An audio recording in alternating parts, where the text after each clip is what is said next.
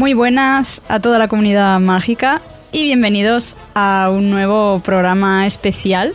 En esta ocasión en Petit Comité, porque estamos aquí únicamente Bea y yo. Muy buenas, Bea. ¿Qué tal? Oli.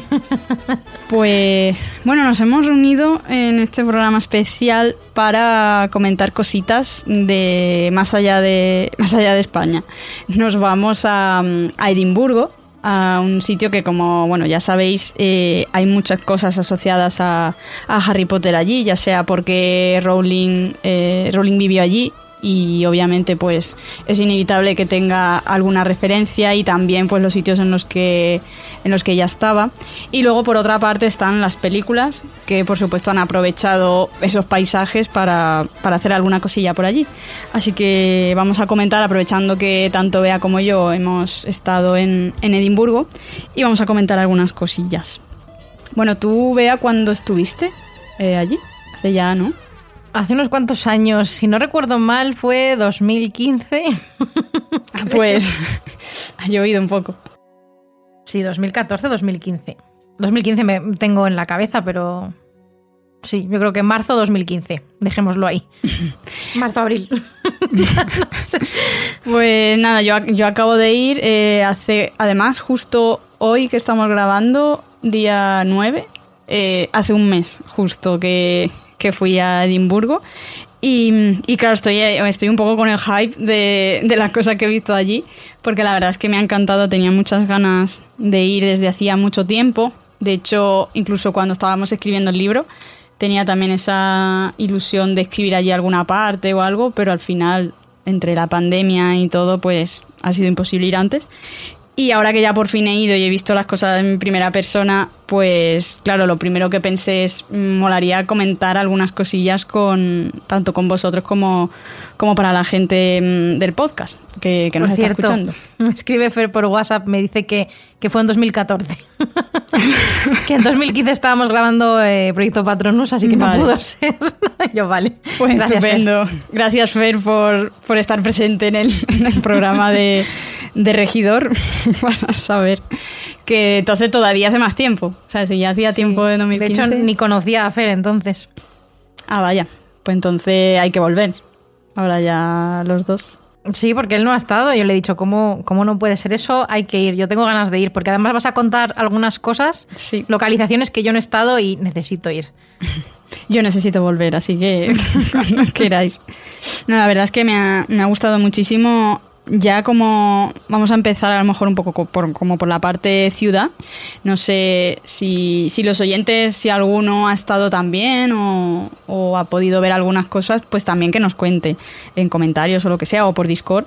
Eh, también que nos vayan contando qué es lo que han visto y eso. Pero la verdad es que a mí como, como ciudad, ya olvidándonos todo el tema de Harry Potter, a mí como ciudad la verdad es que me ha, me ha gustado, vamos, un montón. O sea, es que era, te apetecía pasear todo el rato y, y no sé, además el clima comparado con Sevilla, he tenido que llevar sudaderas y que eso ya era maravilloso Total. en julio. Y, y nada, no sé, no sé, por si quieres también comentar un poco a ti qué te pareció como, como ciudad concretamente, más allá de, de Harry Potter.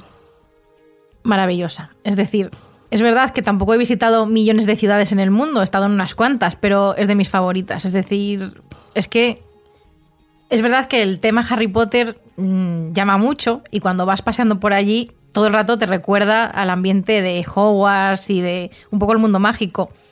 Pero aún así es cierto que mi amor por Escocia viene no solo por Harry Potter, sino también por la película de Braveheart, que es una de mis películas favoritísimas desde que soy bien pequeña. Entonces, para mí ir a Escocia era un sueño. Y cuando fui, yo tengo el recuerdo que siempre lo cuento, y es que cuando el avión estaba aterrizando, bueno, además de que me daba miedo volar, entonces cuando está aterrizando siempre me pongo feliz y me emociono.